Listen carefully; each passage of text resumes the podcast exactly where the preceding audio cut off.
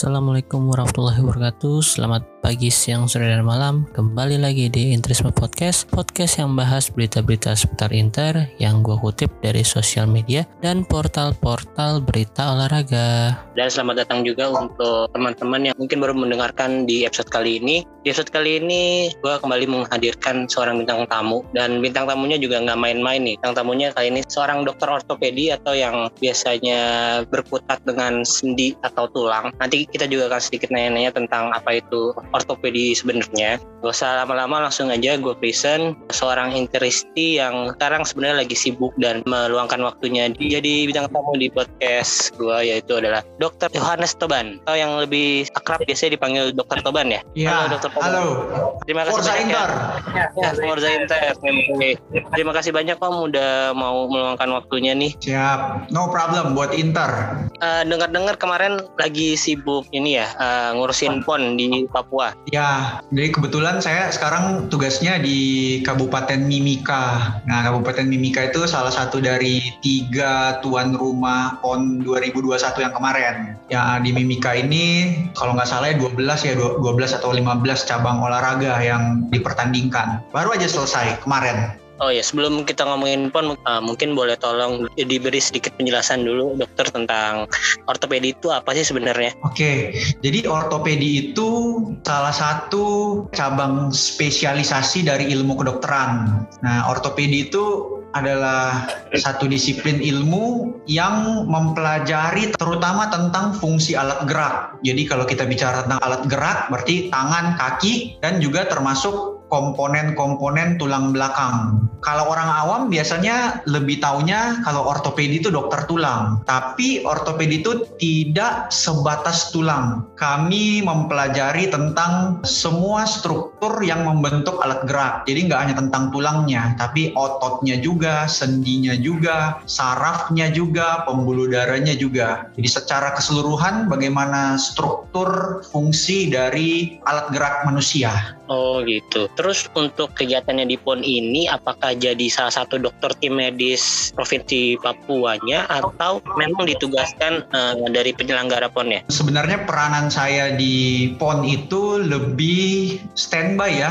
uh, sebagai komite medik salah satunya untuk menangani kasus-kasus cedera olahraga yang membutuhkan penanganan lebih lanjut di rumah sakit. Jadi sebenarnya mereka udah punya tim medis yang standby di venue-nya masing-masing tapi kalau ada cedera olahraga yang kira-kira cederanya cukup berat dan memerlukan pemeriksaan lanjutan oleh dokter spesialis, mereka refer ke rumah sakit. Dan karena hampir sebagian besar cedera pada saat olahraga itu melibatkan tangan atau kaki, alat gerak, itu adalah wilayah dari dokter ortopedi. Berarti saat ini megangnya semua cabur tuh ya? Iya, jadi nggak spesifik. Pokoknya dari cabur mana aja kalau ada cedera yang perlu dievaluasi lanjut oleh dokter ortopedi, di refer ke rumah sakit kami, terus saya lakukan pemeriksaannya dan penanganan yang dibutuhkan. Sejauh ini eh, atlet-atlet dari cabur apa ya yang sekarang lagi jadi pasien dokter Toban di sana? Oke, kalau sekarang sih udah kelar kan, ponnya yeah. udah, udah selesai. Tapi kemarin paling banyak cederanya itu dari cabur judo, bela diri. Nah, karena kan mereka kontak fisiknya itu erat. Hmm. Dari judo kan saling banting, saling pitting, jadi high risk injury di cabur itu. Oh, berarti setelah walaupun sekarang ponnya udah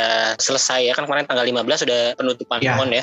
Sekarang Dokter Toban masih ditugaskan di sana ya? Iya, jadi uh, di luar PON ini sebelumnya memang saya udah bertugas di rumah sakit di sini Mimika. Nah kebetulan dengan adanya PON lagi ikut sekalian terlibat dalam penanganannya. Oh gitu, saya kira uh, memang ditunjuk jadi salah satu tim dokternya. Oh ternyata emang sebelum PON pun emang udah ditugaskan di rumah sakit Kabupaten Mimika itu ya? Iya, saya bertugas di rumah sakit di sini sejak 2020, Januari 2020. Oh, udah lama juga ya berarti udah lebih dari satu tahun hampir dua tahun nah, nah pasti alasan terkuat uh, dokter Toban ini memilih menjadi seorang dokter ortopedi. Saya suka ilmunya ya saya suka ilmunya. Karena ortopedi itu banyak mempelajari tentang struktur tubuh manusia. Ya kalau di dunia medis itu sebutnya anatomi. Nah anatomi itu ilmu salah satu ilmu yang saya paling suka. Dan anatomi itu sangat sangat ditekankan untuk dokter-dokter ortopedi. Jadi saya merasa pas aja. Dan kebetulan karena ortopedi mempelajari tungkai ya, mempelajari tangan, mempelajari kaki, yang sangat dekat lah hubungannya dengan olahraga-olahraga. Oke, uh, sekarang mungkin kita agak sedikit geser nih. Uh, tolong dokter Toban ceritain sedikit aja mungkin cerita awalnya kenapa sih bisa jadi fans Inter atau jadi Itristan. Oke, sebenarnya alasan saya mainstream ya, alasannya klasik. Alasannya karena il fenomenon. Oh, Ronaldo ya. Nazario de Lima ya. Jadi saya ingat itu pertama kali saya nonton bola pas lagi World Cup 98. Pada saat itu kan ya siapa sih yang nggak kenal Brazil? Jadi nonton-nonton Brazil, pemain yang paling terkenal saat itu kan ya Ronaldo. Biasalah anak SD, favoritnya kan yang paling terkenal dulu kan dikejar-kejarnya. Jadi Brasil lihat Ronaldo, suka Ronaldo. Setelah selesai World Cup, taunya oh Ronaldo mainnya di Inter. Udah jadi deh Interisti. Sampai sekarang. Berarti umur kita beda-beda tipis lah ya. Oke sip. Masih muda. Ketahuan nih masih muda. Dari mukanya juga kelihatan masih muda banget nih. Oh ya, bareng kita. Kalau dari keluarga sendiri ada juga nggak suka bola? Ada adik saya. Oh dia interisti juga, tapi saya nggak pernah ngeracunin. Tahu-tahu aja dia juga suka inter. Nggak tahu dia dapat influence-nya secara langsung apa nggak langsung. Pokoknya dia interisti juga. Itu ya. Sebelumnya kalau boleh tahu, Dokter Toban asalnya dari mana ya? Saya lahir besarnya dari Makassar. Oh Makassar. Berarti waktu SD itu masih kondisi masih di Makassar tinggal masih, ya. Setelah tahu atau setelah nonton bola terus bersama Inter, uh, pasti uh, ikut olahraga juga kan, ikut sepak bolanya gitu juga kan. Iya. Sempet kepikiran nggak mau jadi pemain bola atau jadi atlet? Kalau jadi atlet nggak pernah kepikiran sih. Jadi dulu main bola sebatas ya rekreasi ya, karena suka bola jadinya main bola sampai SMP. Uh, eh, SMA juga masih main, cuma saya pernah cedera, beberapa kali cedera di ankle ankle kiri jadi suka sakit gitu ankle-nya. Nah, sebelum kita ngomongin lebih lanjut uh, tentang cedera, skuad terbaik Inter menurut Dokter Toban tuh pas musim kapan? Skuad terbaik ya. Hmm, hmm di luar mungkin nggak harus dapat prestasi dapat Scudetto atau ya. UCL gitu. Pokoknya ya. yang benar-benar Dokter Toban favoritin lah waktu itu. Kayaknya yang jelas sebelum Banter era ya. Jadi zaman-zamannya Mancini, zaman-zaman kita strike Scudetto itu kayaknya salah satu yang dream team. Sebenarnya kalau dari segi komposisi pemain lebih banyak pemain bintang saat itu. Ibra tambah Adriano, waduh ngeri kan. Yeah. Tapi secara keseluruhan nggak akan ada yang menentang saya rasa kalau dikatakan yang best timnya itu zaman treble-nya Mourinho. Walaupun sebenarnya kalau kita mau bandingin ya, misalnya Milito, Milito prestasinya bagus, tapi kalau mau disandingkan individu dibandingkan dengan Adriano, mungkin Milito masih kalah ya. Tapi karena support timnya lebih oke. Okay. Jadi kalau disuruh pilih tim favorit, ya pasti saya pilih tim treble. Setuju, setuju, setuju. Oke, okay. sekarang mulai mengerucut ke masalah cedera nih. Mungkin dari zaman Ronaldo kita udah, udah sering banget punya pemain yang emang injury prone tuh. Contohnya Ronaldo, Ronaldo juga selama di Inter cukup banyak masalah kan. Nah, mungkin di Banter era ada Ricky Alvarez yang cederaan juga. Terus sampai sekarang ada yang namanya pemain yang sudah jago skillnya bagus. Uh, kalau misalnya dia sehat 100% tuh pasti selalu memberikan dampak positif di lapangan yaitu si Stefano Sensi. Nah, sampai sekarang Stefano Sensi ini kalau kita lihat dari data di situs transfer market dia kurang lebih udah uh, lebih dari 410 hari mengalami cedera nih. 143 hari bersama Sassuolo dan 267 hari bersama Inter. Kalau dihitung pertandingan mungkin dia udah absen selama 46 kali di Inter. Kalau dilihat dari status cederanya cedera apa itu juga dia beda-beda nih dari abductor muscle, calf problem, foot injury, bicep femoris, muscular problem, uh, muscle fatigue atau uh, ini ya kelelahan otot, ya. terus muscular problem kebanyakan sih tentang uh, muscular atau muscle. Nah, cuman yang terakhir ini kabarnya uh, dari data yang di diumumkan oleh situs Inter juga waktu itu kabarnya dia ada injury di medial collateral ligament injury atau MCL. Nah, kalau untuk MCL ini seberapa seriuskah atau cedera ini sebenarnya cedera apa sih, Dok? Oke, jadi kalau kita bicara tentang cedera lutut, cedera lutut itu artinya semua jenis cedera yang mengenai apa saja jaringan yang ada di sekitar lutut. Jadi bisa cedera otot, bisa cedera tendon, tendon itu urat otot, bisa cedera bantalan sendi atau cedera meniskus namanya, bisa patah tulang mungkin yang benar-benar parah, atau paling seringnya adalah cedera ligamen. Ligamen sendiri di dalam rongga lutut juga ada beberapa, tapi ada empat ligamen yang paling utama menjaga kestabilan sendi lutut, ACL, PCL, MCL, LCL. Dari keempat ligamen tersebut, secara statistik MCL adalah yang paling sering mengalami cedera. Bahkan di PON kemarin ini pun dalam sekitar tiga minggu pagelaran PON, saya menerima kalau nggak salah ada sekitar empat atlet yang mengalami cedera MCL. Itu pun yang dibawa ke rumah sakit ya. Saya nggak tahu kalau yang mungkin ada cedera di lapangan tapi ditangani di lapangan aja atau oleh tim medisnya sendiri. Tapi yang di refer ke tempat saya ada empat yang mengalami cedera MCL. Kenapa injurinya sering di MCL? Karena pada saat gerakan olahraga itu banyak gerakan lutut atau gerakan kaki yang memang membebani MCL, menambah kerja MCL. Jadi MCL itu secara fungsi, fungsinya adalah menahan supaya lutut tidak terbuka keluar terlalu jauh. Jadi supaya lutut tidak membentuk kaki X. Bisa bayangin nggak kaki X? Nah, normalnya kan kaki kan lurus ya. Nah, kalau kaki X kan terbuka keluar. Kalau kaki O kan terbuka ke dalam.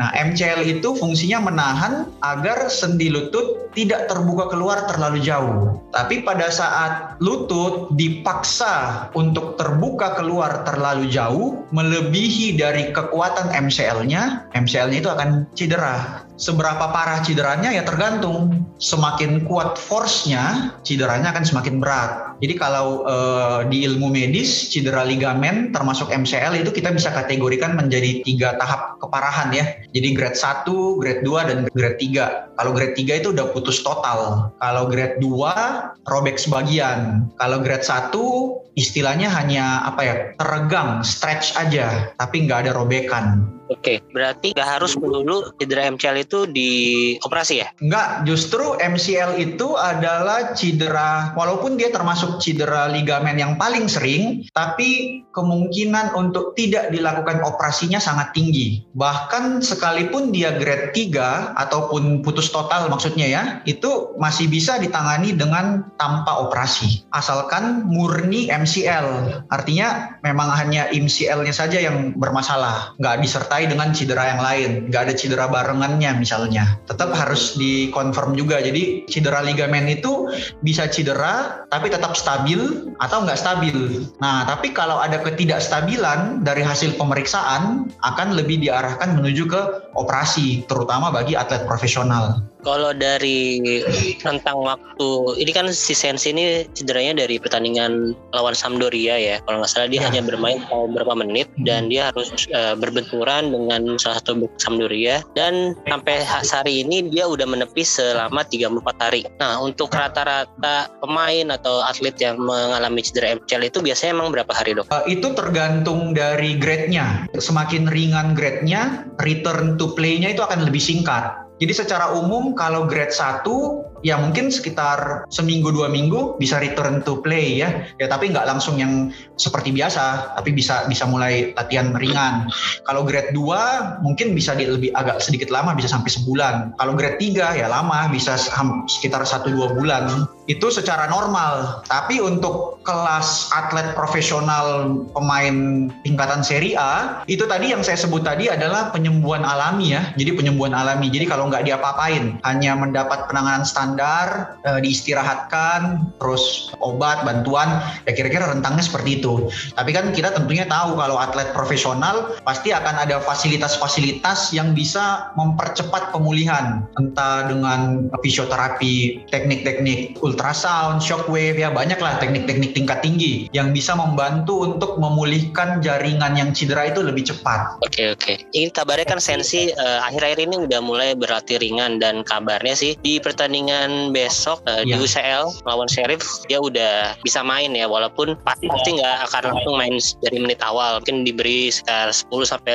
15 menit lah maksimal. Nah kalau dari segi uh, medis dan psikologis ya untuk pemain yang sering mengalami cedera kayak Sensi ini pasti ada ini nggak sih traumatik atau hal-hal yang menyebabkan dia tuh bisa jadi cedera lagi gitu. Ya, itu benar. Itu sangat eh, sangat bagus tadi itu bahwa pada atlet-atlet yang sering cedera, pendekatannya itu selain fisik juga psikologis. Kami bahkan eh, secara khusus memberikan penekanan pada rehabilitasi mental terhadap seorang pasien. Jadi pendampingan psikologis itu sangat penting. Tapi karena bukan bukan spesialisasi saya, mungkin saya nggak terlalu bahas ya. Walaupun tetap kami sebagai dokter ortopedi selain melakukan penanganan medis fisik, kami tetap punya kewajiban untuk aware terhadap kondisi psikologis seorang pemain dan sebisa mungkin kondisi psikologis itu mendapat penanganan yang tepat entah dari eh, psikolog atau dokter spesialisnya sendiri. Nah, dari segi fisikal bidang saya ortopedi Sebenarnya seorang pemain itu apalagi kalau eh, tandingnya skala internasional ada yang namanya injury risk assessment. Jadi ada full workup-nya. Nah, yang menyebabkan seseorang mengalami cedera itu kan bisa karena hal yang tiba-tiba. Artinya semua orang bisa mengalami ya kan semua orang siapa aja kalau ditendang, kena tendang, kena sliding, kena tackle ya pasti cedera. Tapi tentu saja ada individu-individu yang memiliki resiko lebih tinggi mengalami cedera. Ada faktor-faktor yang membuat seseorang lebih rawan mengalami cedera dibandingkan orang lain. Nah, faktor-faktor itu yang perlu di-assess secara lengkap. Eh, risk injury-nya apa? Biasanya yang di-assess itu salah satunya adalah secara anatomi ya. Struktur tungkai mulai dari tulang belakang sampai ke kaki yang paling bawah itu kan semua berhubungan. Jadi tubuh kita itu ibaratnya seperti menara. Ada fondasinya di bawah, berlantai-lantai naik sampai ke atas dan semuanya terhubung, terkoneksi. Kalau ada ya sedikit yang miring eh, akan mempengaruhi yang lain. Ya sama kayak mungkin kayak menara pisah ya. Menara pisah kan makin lama makin miring tuh. Jadi akan dievaluasi semuanya. Biasanya yang dievaluasi adalah apakah sudut tungkai mulai dari sendi panggul sampai ke sendi lutut menuju ke sendi pergelangan kaki apakah lurus ataukah dalam bentuk yang normal atau tidak normal. Kemudian bisa juga dievaluasi flat foot atau telapak kaki. Kan orang-orang ada yang lengkungan kakinya kan ada yang rata ya, ada yang rata, ada yang normal, ada yang terlalu lengkung. Biasanya yang rata itu lebih rawan injury. Terus akan diakses juga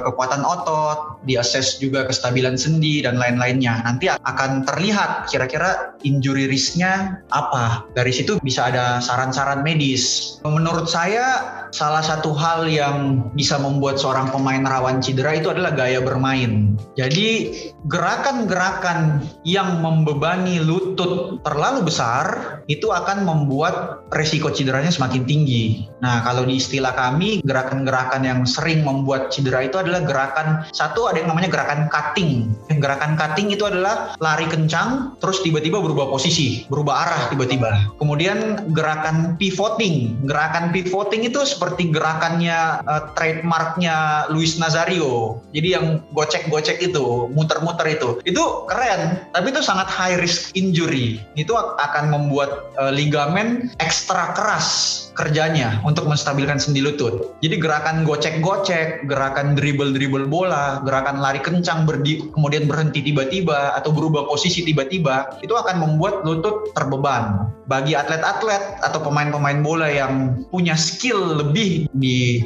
gerakan-gerakan seperti itu, mereka harus punya otot yang lebih kuat biar nggak gampang cedera. Kalau kita lihat Sensi memang gaya mainnya seperti yang tadi dokter bilang ya, eh, dia banyak dribble, banyak cutting gerakan cutting tadi itu yang gerakan tiba-tiba merubah arah. Mungkin ya itu bisa jadi salah satu penyebabnya juga ya dok ya. Iya. Terus kalau di data transfer market ini salah satu injury yang ya butuh waktu yang cukup banyak untuk kembali ke lapangan ini ada injury bicep femoris muscle injury. Kalau bicep ini kalau nggak otot lengan ya? Ah, oke. Okay. Jadi biceps itu sebenarnya kalau dari istilah bahasa Latinnya itu artinya dua dari kata bi, ya. Bi itu artinya dua. Kalau di tubuh manusia biceps itu memang ada dua. Pertama yang di lengan atas ya, yang sering dipamer-pamer kalau ini otot besar ya, itu namanya uh, biceps juga. Tapi itu namanya biceps brachii untuk yang di lengan. Nah, tapi cedera yang dialami Sensi itu adalah biceps femoris. Nah, biceps femoris itu adanya di paha. Oh, jadi ada paha bagian belakang. Ya, ya, ya, itu. Nah, biceps femoris itu adalah salah satu otot yang merupakan kelompok otot yang terkenal dengan sebutan otot hamstring. Oh, hamstring. Oh, yes. Ya. Jadi oh. kalau dikatakan cedera hamstring, ya salah satu otot yang bisa mengalami cedera, salah satunya itu biceps femoris itu. Oke, oke. Oke, Dok, lanjutnya mungkin masih tentang tentang sensi nih atau okay. tentang seluruh pemain Inter lah ya. Maksudnya yang saat ini lagi mengalami cedera kabarnya si Korea juga ada cedera hamstring kan. Walaupun Jumat pagi tadi masih main tuh lawan kalau nggak salah Peru ya. Nah itu masih main 5 menit. Untuk pemain atau untuk seluruhan atlet itu selain menjaga fisiknya cara yang paling gampang untuk menghindari cedera itu sebenarnya apa sih dok? Um, secara umum ini saya bicara secara umum dulu ya. Secara umum untuk non atlet profesional atau untuk uh, kita-kita yang suka olahraga, kita-kita ya. yang uh, sering berolahraga. Secara umum untuk menghindari cedera pastinya adalah pertama harus mengenal kemampuan diri sendiri. Kita harus tahu bahwa kita ini kuatnya main berapa lama misalnya. Terus gerakan-gerakan seperti apa yang bisa kita lakukan.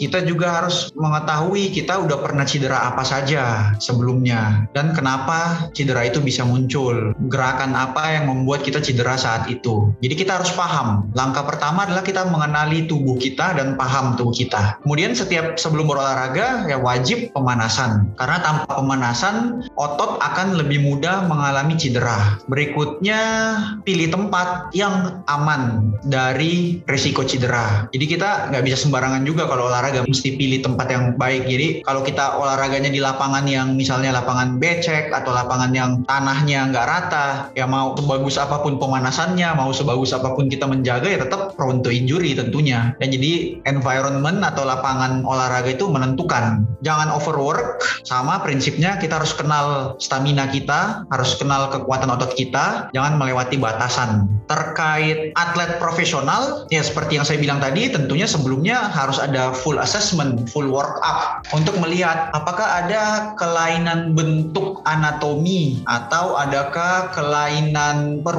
perubahan kesejajaran uh, sumbu tubuh atau sumbu kaki yang membuat atlet ini lebih rawan cedera atau ada kondisi-kondisi yang lain yang buat rawan cedera. Sehingga itu harus diakali. Ya misalnya contohnya seperti sensi ya. Misalnya setelah full workup ditemukan bahwa memang misalnya ada ketidakstabilan sendi misalnya atau ada ketidakseimbangan kekuatan otot. Ya itu harus diperbaiki. Atau kalau memang kondisinya merupakan suatu kondisi yang sudah tidak bisa diperbaiki lagi atau misalnya kondisinya itu adalah kondisi yang menetap berarti gaya bermain pemain tersebut harus menyesuaikan dengan kondisi tubuhnya. Sebagai contoh ya tadi yang prone to injury kan untuk cedera-cedera ligamen ya gerakan-gerakan cutting gerakan-gerakan pivoting. Nah, berarti kalau masih tetap pengen main dan tidak cedera playing stylenya harus beradaptasi. Ya itu nggak gampang memang untuk atlet profesional. Kalau udah itu senjatanya dia ya kalau dia kehilangan senjatanya mungkin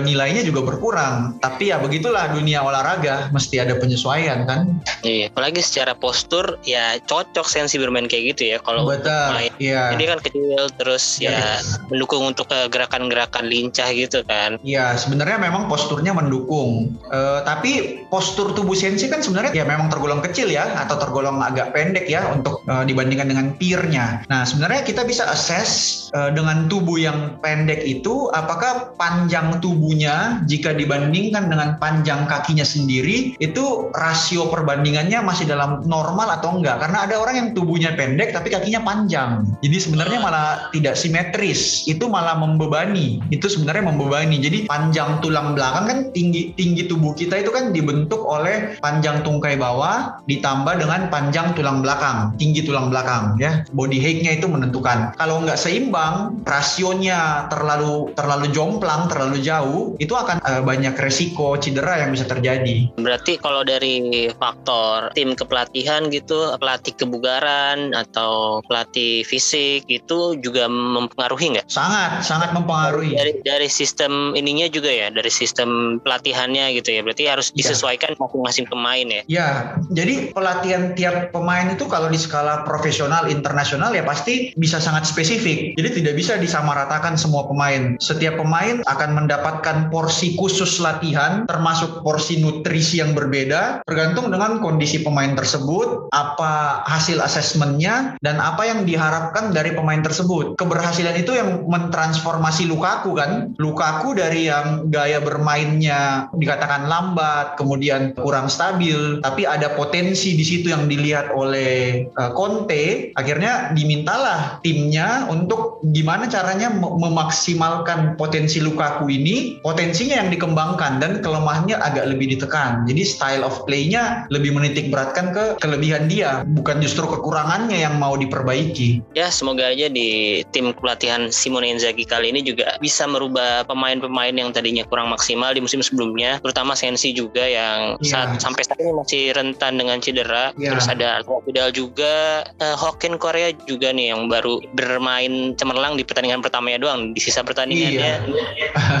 belum kelihatan nih sampai sekarang. Nah, untuk cedera pemain atau khususnya untuk pemain bola dulu nih, yang biasanya paling parah itu cedera apa sih dok? Selain patah oh. tulang mungkin ya yang yang berhubungan dengan otot-otot juga. Oke, yang paling parah termasuk paling parah ya cederanya eh, Ronaldo R9 ya. Jadi Ronaldo R9 itu mengalami putus tendon. Jadi putus tendon urat otot yang menempel di tempurung lutut. Itu termasuk yang parah e, karena urat otot tendon yang putus pada Ronaldo itu adalah urat otot utama yang menggerakkan lutut. Itu yang untuk gerakan menendang menendang tendon patellaris itu. Tendon quadricep itu adalah tendon-tendon yang dibutuhkan untuk kekuatan menendang. Makanya cederanya panjang. Menurut saya itu dalam histori itu salah satu cedera parah yang menimpa pemain berkualitas tinggi. Di luar itu yang paling sering cedera dan hampir selalu memerlukan operasi adalah cedera ACL. Ya. Nah, tadi saya udah bilang bahwa cedera MCL paling sering terjadi, tapi penanganannya sebagian besar tidak memerlukan operasi. Cedera ACL cukup sering ditemukan walaupun tidak sesering MCL. Tapi cedera ACL itu sebagian besar atau saya katakan hampir selalu lah kalau dia atlet profesional memerlukan operasi. Oke oke ya.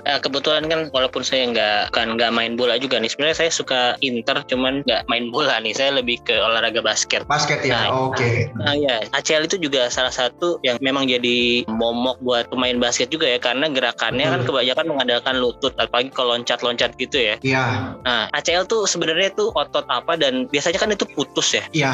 Nah untuk operasinya itu apakah disambung lagi? Oke, okay. iya. Jadi ACL itu sama dengan MCL, jadi sama-sama ligamen. Ya. Uh, saya sekilas sedikit aja bahwa di dalam sendi ada beberapa struktur yang memperkuat sendi. Ya, dua yang paling sering disebutkan itu adalah tendon dan ligamen. Bedanya adalah tendon itu adalah jembatan yang menghubungkan antara serabut otot dengan tulang. Jadi kalau yang menghubungkan otot, gumpalan ototnya dengan tulang yang menempelkan itu namanya tendon. Sedangkan ligamen, ligamen itu adalah jembatan penghubung antara tulang dengan tulang. Jadi tendon adalah antara otot dengan tulang, ligamen antara tulang dengan tulang. Oh. ACL dan MCL sama-sama ligamen. Jadi menempelkan antara tulang paha, jadi dia fungsinya menstabilkan antara tulang paha dan tulang kering. Nah, sendi lutut itu kan adalah sendi yang dibentuk antara tulang paha dan tulang kering di bawah. Nah, dia diikat, sendi itu diikat oleh beberapa ligamen. Ada empat ligamen yang besar, MCL, PCL, ACL, LCL. Nah, terkait ACL sendiri, kenapa dia lebih membutuhkan operasi? Pertama, fungsinya sangat penting. Dengan adanya cedera ACL, apalagi kalau putus total, sendi itu sangat tidak stabil. Alasan kedua kenapa perlu operasi, ACL sangat sulit untuk sembuh secara alami karena dia berada di tengah sendi. Jadi sifatnya dia di dalam di dalam sendi. Sulit sulit untuk mengalami penyembuhan secara alami, nggak sama dengan MCL. Sehingga kalau dia putus, untuk bisa dilakukan perbaikan harus dengan cara operasi. Operasinya untuk yang teknik terbaru, maksudnya yang saat ini menjadi standar penanganan, itu nggak dijahit lagi. Jadi ACL yang sudah putus tidak dilakukan penjahitan kembali. Yang dilakukan adalah ACL aslinya, sisa-sisanya itu diangkat semua, dibersihkan, kemudian digantikan dengan jaringan lain. Jadi diganti dengan urat otot lain yang diambil dari bagian tubuh yang lain, kemudian dimasukkan dalam sendi lutut dengan posisi yang sama dengan posisi ACL untuk menggantikan ACL-nya. Nah, jadi kita sebutnya kita sebutnya nama operasinya itu rekonstruksi ACL. Jadi beda dengan repair ACL. Kalau repair ACL atau repair ligamen, ligamen yang putus dijahit, tapi ligamennya tetap barang yang sama. Tapi kalau rekonstruksi, ligamennya nggak dijahit lagi, tapi diganti, diambil jaringan yang lain untuk menggantikan fungsi dari ligamen yang putus tersebut. Oke, nah eh, berhubungan dengan penjelasan dokter tadi nih, kenapa untuk sampai saat ini sering terjadi kasus atlet-atlet yang mengalami cedera cukup parah seperti ACL tadi, atlet Indonesia ya maksudnya ya, atlet sekelas PON atau udah main di liga profesional itu, kalau mengalami cedera yang cukup berat, sering diajukan ke rumah sakit di Singapura atau Filipina. Apakah terkait alat-alat um, yang terkadang itu sulit ditemukan ditemukan di Indonesia atau memang teknik-tekniknya? Oke, okay. jadi sebenarnya di Indonesia itu sudah sangat mampu untuk melakukan operasi rekonstruksi ACL. Di bidang saya, bagian ortopedi, itu ada lagi subspesialisasinya. Jadi misalnya seperti saya saat ini adalah ortopedi umum, tapi kami punya cabang lagi yang lebih dalam, ortopedi yang khusus menangani tulang belakang misalnya, ortopedi yang khusus menangani tangan dan pergelangan tangan. Nah, ada juga ortopedi ortopedi yang khusus menangani cedera-cedera olahraga termasuk putus-putus ACL uh, eh, kita sebutnya uh, ortopedi sport sport surgeon. Nah kebetulan saya baru saja akan mengambil saya akan sekolah lagi. Jadi bulan depan saya udah balik Jakarta untuk lanjut sekolah program sport injury ini. Wah oke okay, oke. Okay. ya jadi spesifik untuk cedera-cedera olahraga termasuk cedera ACL PCL cedera ligamen yang dilakukan tindakan terutama tindakan operasi saya akan pelajari lebih lanjut di situ gitu. Nah terkait operasi-operasi ACL itu di Indonesia udah sangat bisa dilakukan, terutama di kota-kota besar. Jadi kita menggunakan alat yang namanya alat artroskopi. Alat artroskopi itu uh, alat yang memfasilitasi dokter ortopedinya untuk melakukan operasi tanpa perlu melakukan pembelahan yang besar. Nah kalau zaman dulu kan kita operasi diiris besar ya, dibelah besar gitu. Nah kalau zaman sekarang teknik-teknik sekarang kita hanya perlu buat sayatan kecil aja, mungkin sekitar satu cm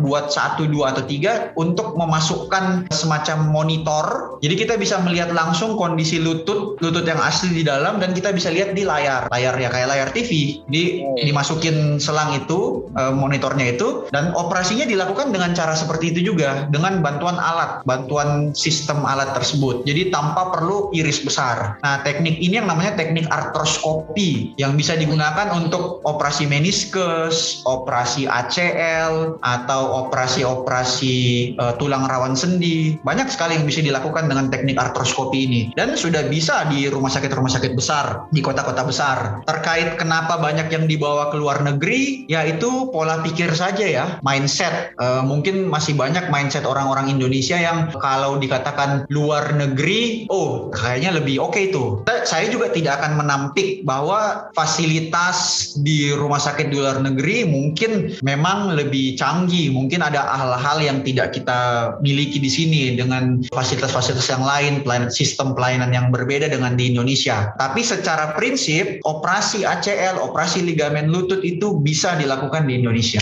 Yang menjadi poin saya di sini adalah semua cedera, termasuk cedera ligamen, operasi itu baru setengah langkah dari pemulihan. 50% langkah berikutnya adalah rehabilitasi. Sebaik apa pun operasi yang sudah dilakukan, seberhasil apa pun operasi tersebut, bila tidak ditunjang dengan protokol rehabilitasi yang bagus, hasilnya tidak akan maksimal. Itu yang sering menyebabkan kegagalan operasi cedera olahraga karena tidak dibarengi dengan rehabilitasi yang baik. Entah dari sisi pemainnya yang tidak mengikuti prosedurnya atau memang tidak disarankan atau tidak dibekali dengan sistem rehabilitasi yang baik. Oke oke. Jadi kabar baik juga udah lama sebenarnya Indonesia juga bisa melakukan operasi-operasi dengan dengan teknologi atau dengan cara-cara yang memang udah up to date gitu ya dok ya sebenarnya ya. Betul, betul sekali. Kalau ada kalian yang nonton kayak drakor-drakor dokter gitu kayak hospital playlist tuh sebenarnya ya itu tadi yang dokter sampaikan tuh ada operasi yang nggak perlu ngebuka uh, sayatan yang besar tuh Ya. tapi udah ada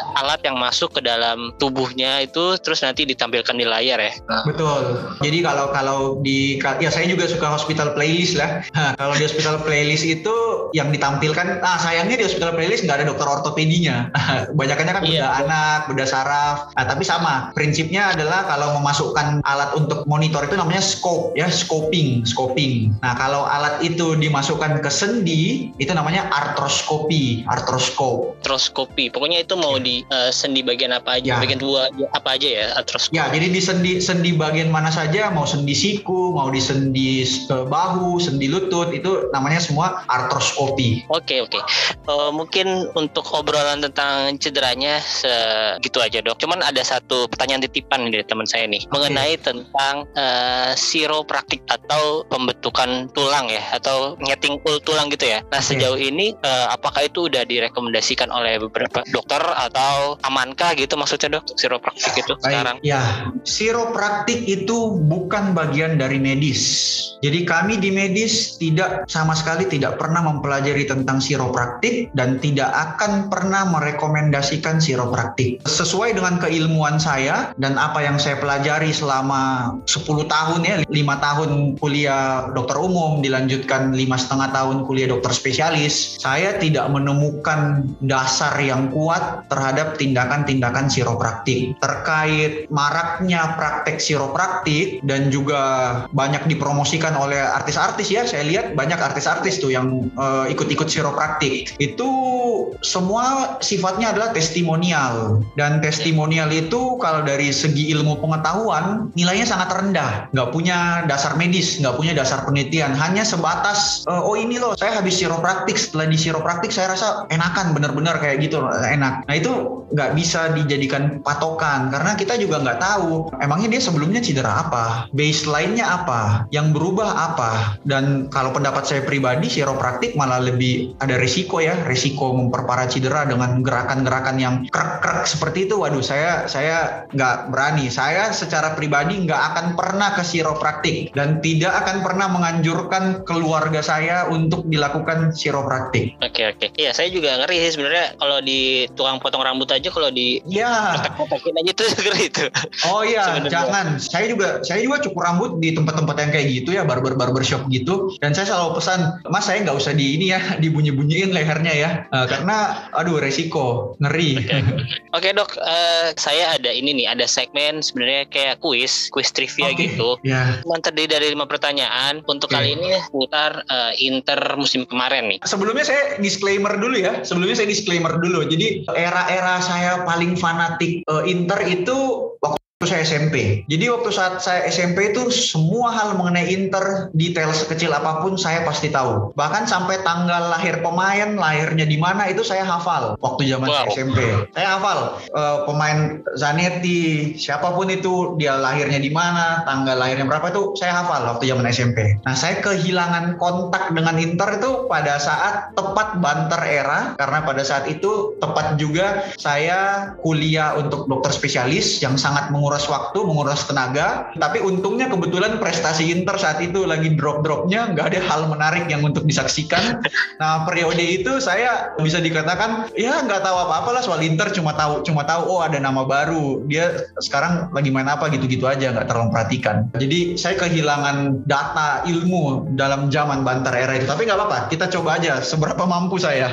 Oke oke, ini hanya tes-tes kecil-kecilan aja. Oke. Eh, kalau untuk berarti untuk saat ini masih sering nonton Inter nggak? Walaupun kan biasanya Inter atau Serie A mainnya jam-jam kurang sehat nih, Ah. masih nyempet-nyempetin begadang nggak dok? Oh sempat soalnya untungnya saya di Papua kalau Inter main itu di sini udah lumayan Subuh ya? nggak nggak iya nggak subuh subuh banget jadi sekitar setengah lima jam lima itu udah boleh lah bangun jam segitu Oh iya sih, iya benar-benar. Beda eh, waktunya dua jam ya sama WIB ya di sana ya. Iya ah.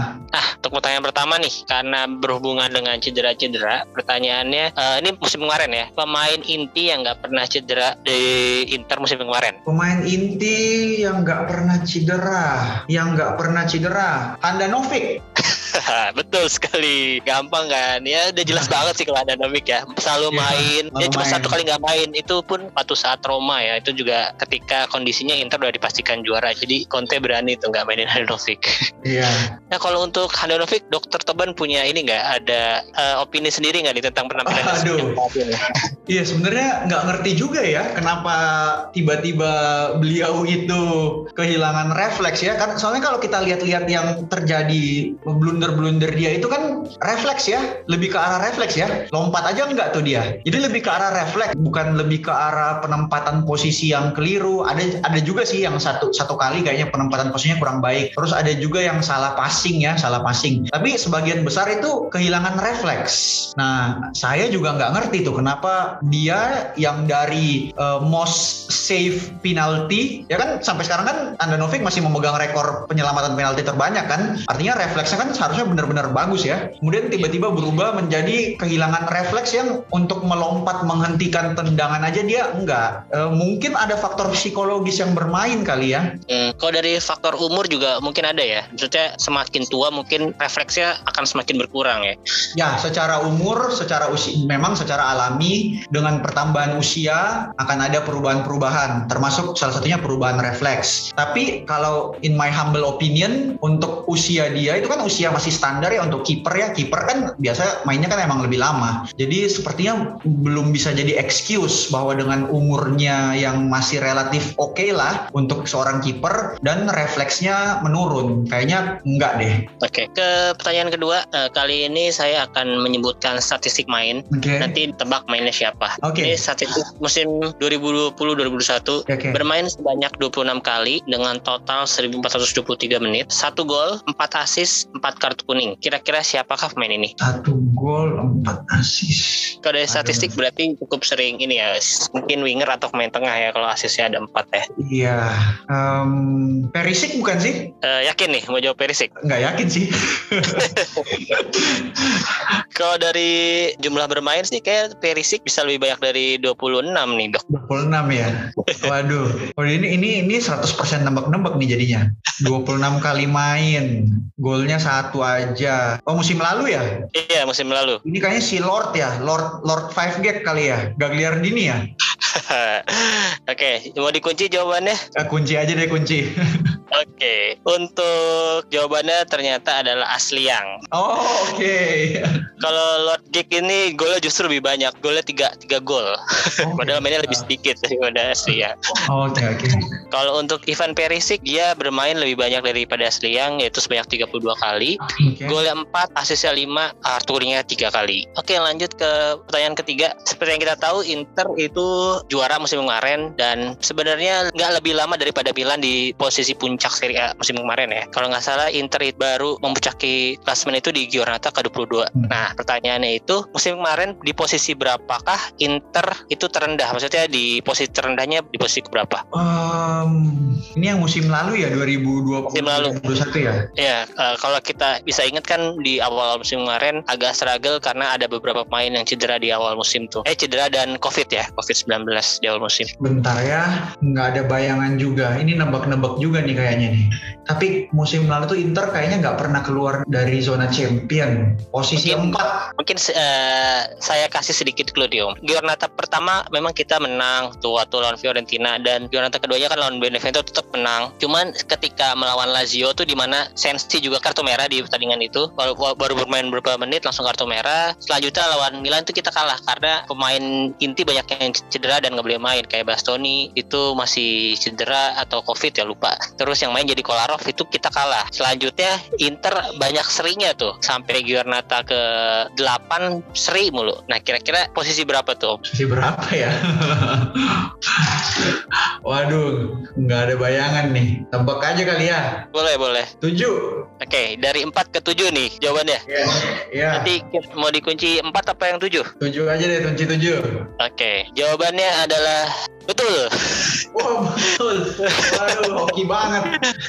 Betul loh. Jadi Oke. Inter itu di posisi ketujuh di Giornata ketujuh juga. Jadi Oh pernah setelah tujuh ya. Ya, itu posisi terendah Inter musim kemarin. Oke. Selanjutnya menang lawan Torino terus udah tuh naik naik terus nggak pernah keluar dari zona champion. Tiga itu udah paling rendah setelah itu. Oke, next question. Nah ini berhubungan dengan musim ini nih, mungkin akan Oke. lebih gampang. Tahun Mudah-mudahan. ini tahun ini Inter mendaftarkan 5 striker di skuad utama. Nah berapakah jumlah nomor punggung kelimanya kalau dijumlahin? Ehm, bentar ya. 10 tambah 9 tambah 7. Korea nomor punggung berapa ya? Waduh saya lupa tuh nomor punggungnya Korea. Kalau di Lazio pakai nomor 11 kemarin. Iya, dia 19 gantiin Batistuta. Itu 45 tambah aduh si junior berapa ya? 45 plus plus nih. 45 plus Bentar ya. Yang didaftarin itu yang terakhirnya kan si Satriano ya? Iya betul. Nah nomor punggungnya berapa tuh Triano? Nah itulah lupa nomor punggungnya Satriano. Sat- Satriano tadi pokoknya udah 45 ya, 45. Kayaknya butuh kalkulator. Iya silakan dok. 93 cocok nggak tuh? Oke dikunci jawabannya jadi Satriano nomor punggungnya berapa om? 48. Jadi total 9 bener ya pastiin dulu ya 48 tambah 10 tambah 9 tambah 19 tambah 7 ya 93 Oke, jawabannya betul. Jumlahnya 93. Yeay. Sebenarnya ada satu lagi Facundo Colidio, cuman di website Inter ini belum sebenarnya daftarin cuman belum ada nomor punggungnya nih. Jadi oh sejauh ini juga yang yang masih main kan yang udah main 5 striker itu kan yang tadi kita sebut. iya. Pertanyaan terakhir nih, berhubungan dengan eh, Inter musim lalu, siapa pencetak gol pertama dan terakhir Inter musim lalu? Ini dua orang yang berbeda. bentar pertama dan terakhir ya Ya, nah untuk clue-nya mungkin pertandingan pertama kita lawan Fiorentina, pertandingan terakhir lawan Udinese. yang terakhir itu gol bonusnya Lukaku ya kalau nggak salah ya terus yang pertama itu Fiorentina waduh yang pertama nggak ingat saya tapi kalau pemain yang berbeda yang terakhir Lukaku Ya, betul. yang pertama ya ingat karena itu gol bonus kan Lukaku itu Ya, nggak sengaja juga itu ya. Ya gol yang nggak sengaja. Yang pertama ada clue nggak tuh buat yang pertama ya? Ya, aduh kalau kasih clue nanti terlalu gampang, Gampang ya? Iya. Oke, berarti pemainnya beda ya. Berarti kan bukan Lu- bukan Lukaku ya. Ini aja clue-nya pemain ini cukup sering golin juga. Nah, Oh iya, Eh, ya ya paling eh, ya Lautaro lah gitu. Oke dok, jadi dikunci jawabannya tadi Lautaro Martinez dan Romelu Lukaku. Siap. Oke, ternyata jawabannya betul. Betul. Jadi musim kemarin Inter di pertandingan pertama sebenarnya itu di jadwal harusnya lawannya Benevento. Cuman karena Inter eh, musim sebelumnya harus memainkan pertandingan final Europa League itu paling hampir mepet-mepet dengan pembukaan Serie A juga jadi diganti tuh jadwalnya. Mundur ya kita mainnya. Nah, itu Ya. kondisinya ketinggalan juga tuh. Kondisi ketinggalan kalau salah 1-0 Lautaro Martinez eh, menyamakan kedudukan dengan gol pertama Inter dan pertandingan berakhir dengan skor 4-3 gol kemenangannya si seperti biasa Lord Ambrosio berarti kan itu. Ingat, ingat, ingat. Nah, terus berarti dari lima pertanyaan eh, dokter Toban berhasil menjawab empat benar berarti ya Ya berarti lumayan lah. terbukti dokter masih menyempatkan di sela-sela kesibukannya jadi dokter masih sempat sempatnya nonton Inter begadang nih Iya. terus mungkin sebelum mengakhiri podcast kali ini ada satu dua pertanyaan lagi dok yang pertama nih eh, siapa sih pemain dari tim rival dulu zaman dulu apa zaman sekarang yang dokter Toban tuh suka jadi sampai pengen banget dia tuh main di Inter ada nggak Kakak, Ricardo Kakak Ricardo Kakak. kenapa tuh alasannya Alasannya karena em, saya suka gaya bermainnya dia, style of play-nya dia. Terus selain itu ya dia secara personalitinya di luar lapangan maupun di dalam lapangan mengagumkan. Senang aja liatnya. Attitude-nya juga bagus ya jadi nggak neko-neko main Hmm. itu ya emang Iya, cuman ya sayang sayang juga tuh dia lumayan injury prone juga ya si kakak itu iya kakak juga injury. setelah pindah ke Real Madrid tuh sering banget cedera dia Iya, justru setelah keluar dari tetangga, karirnya nggak secemerlang saat di ini ya, saat di Milan ya. Walaupun tetap ada prestasi juga di Real. Iya iya. Oke. Terus untuk musim ini kira-kira seberapa kah dokter Inter bisa Scudetto lagi nih? Em, dengan kondisi terakhir cukup pede. Awalnya sempat ragu, sempat ragu karena banyak perubahan drastis ya, banyak perubahan drastis. Jadi orang-orang yang punya peranan besar dalam Scudetto kita musim lalu pada cabut. Kemudian uh, digantikan dengan orang-orang yang mungkin kalau mau di compare one on one masih di bawah. Tapi setelah melihat gaya kepelatihan Simone Inzaghi, terus permainan Inter saat ini dan juga melihat permainan tim lain sepertinya potensi kita masih cukup besar. Saya masih optimis bisa pertahankan segelar juara. Untuk pemain kunci musim ini siapa menurut Dr. Toban? Menurut saya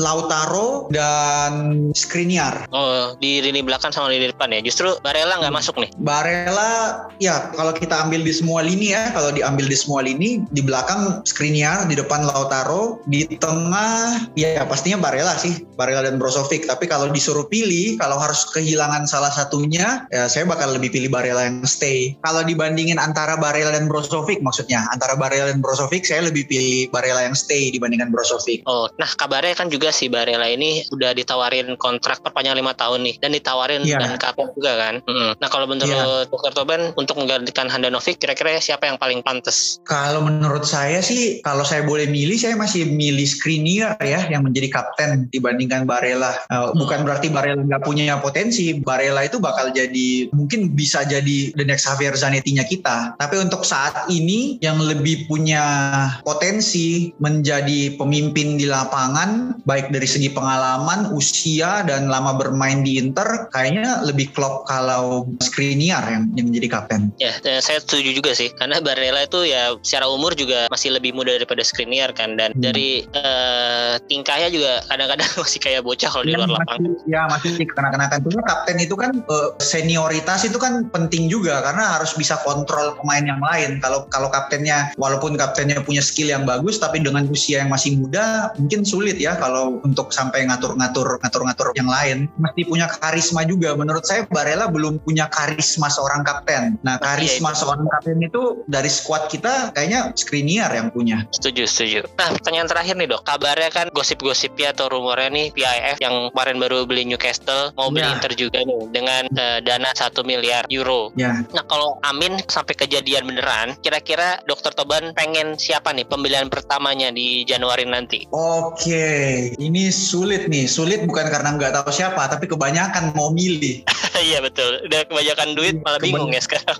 iya, malah jadi bingung nih. Saya akan milih cari uh, central back karena kita masih terlalu bergantung ke tiga orang andalan kita itu. Kalau salah satunya nggak ada, penggantinya terlalu jomplang. Jadi butuh iya, satu center back yang sama kualitasnya atau kualitasnya mirip-mirip dengan tiga utama kita, tapi yang bersedia jadi backup ya, bersedia jadi cadangan maksudnya gitu. Kemudian uh, winger kiri mungkin karena winger kiri Perisic uh, rumor-rumornya bakal udah putus kontrak. Nggak tahu kecuali mau potong gaji 40% kayaknya susah juga tuh. Nah backupnya Perisic juga kan Darmian. Darmian itu super sub tapi nggak bisa main dari awal. Selama ini kalau kalau Darmian jadi starter belum benar-benar oke okay lah kelihatannya. Dibandingkan sorry maksudnya jadi... Darmian maksudnya Darmian atau Di Marco dok? Uh, kalau yang tadi saya sebut Darmian tuh maksudnya. Darmian oh, kan bener, bisa main kiri bisa main kanan juga ya. kan. Bisa main ya, kanan juga kan. Nah dengan hmm. kalau Di Marco ya Di Marco bagus sih potensinya ya bagus. Uh, tapi kurang jelas juga dia. Mau main di wingback kah? Atau murni winger? Iya bahkan uh, Inzaghi beberapa kali nempatin dia di posisinya Bastoni. Kalau Inter ya, lagi ketinggalan atau lagi seri itu pasti biar lebih ofensif pasti Inzaghi mainin di posisi Bastoni. Iya. Nah, jadi benar-benar bukan pure winger dia jadinya. Nah, kita masih mau nyari yang benar-benar winger di sebelah kiri. Untuk nama siapa ya? Aduh kebanyakan jadi bingung juga. Belum tahu saya belum bisa milih. Oke okay, oke. Okay. ini karena kita lebih sering kesusahan secara ekonomi jadi justru bingung ya kalau dikasih pertanyaan ini ya. kalau kalau bener jadi, waduh, kayaknya bakal juara terus kita nih. Amin, amin, amin. Dan pastinya akan ada satu orang yang menyesal. Siapa tuh? Lukaku atau Hakimi nih kira-kira? Atau Conte malah? Yang bakal menyesal Antonio Conte pastinya. Iya, iya, iya. Iya, dia tuh kan meninggalin Inter karena Inter ya dia kan cukup demanding ya pelatih yang cukup demanding pengen ini itu sedangkan iya. Inter saat ini belum bisa menuhin permintaan dia ya. Iya, nggak tahu deh dia bakal ke Newcastle nggak itu ya, Conte. bisa jadi. Oke, okay, mungkin segitu aja dok perbincangan kita di Interisme Podcast. Terima kasih banyak untuk Dokter Toban yang udah meluangkan waktunya. Di sana di Papua udah, udah jam 8 ya berarti atau jam masih jam 7 ya? Eh 9 ya? 9. Ya, hampir jam 9. Iya iya. Oke, semoga Dokter Toban kalau nanti saya ajak uh, podcast lagi masih mau ya. Apalagi nanti uh, bulan depan udah pindah ke Jakarta ya. Iya, jadi bulan depan saya mulai pendidikan yang untuk uh, sport injury itu bakal bakal banyak di Jakarta walaupun bakal keliling-keliling kota sih kayaknya, keliling ke beberapa rumah sakit. Siapa tahu nanti kita bisa uh, ketemu langsung gitu, langsung tag podcast yeah. di satu tempat jadi nggak lewat uh, Zoom biar nggak ada yeah. delay delay lagi. Uh, sukses terus buat uh, Dr. Yohanes Toban nih yang yeah. saat ini di di Mimika. Semoga lancar-lancar semua kegiatan dan pekerjaannya yeah. dan amin. Dan itu juga uh, untuk pendidikannya juga dilancarkan, dimudahkan, cepat menjadi dokter hmm. spesial uh, ortopedi di apa sports injuries ya berarti tadi dok ya.